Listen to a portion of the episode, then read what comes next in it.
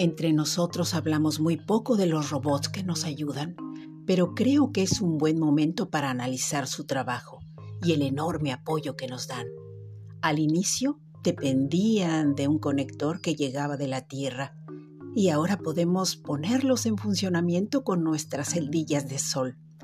No es igual el tiempo que permanecen activos, pero al mismo tiempo es bueno reconocer que su labor es autónoma de lo que se reporta al planeta Tierra o a la estación lunar de ellos.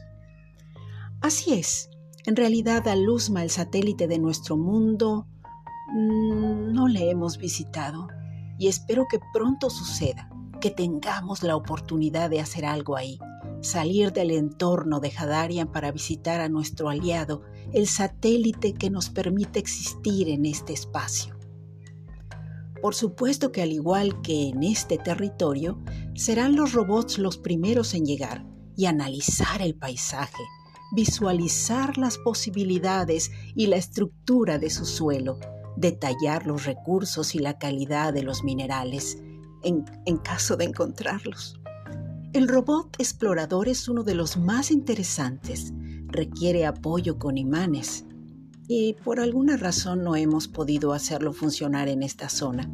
Su característica más especial es que puede desplazarse por terrenos difíciles viajando por partes y al llegar a la zona de trabajo se fija activando los imanes. Y solo es necesario ajustar los tornillos para que funcione. El gran beneficio es que no tiene que ser transportado como equipo pesado, ya que vuela desarticulado. Y eso es una gran ventaja en zonas montañosas. Tenemos que activarlo. Es importante para cada uno de nosotros. Podría crear la diferencia, la estructura en la montaña más alta de Hadarian, donde necesitamos colocar una antena de comunicación.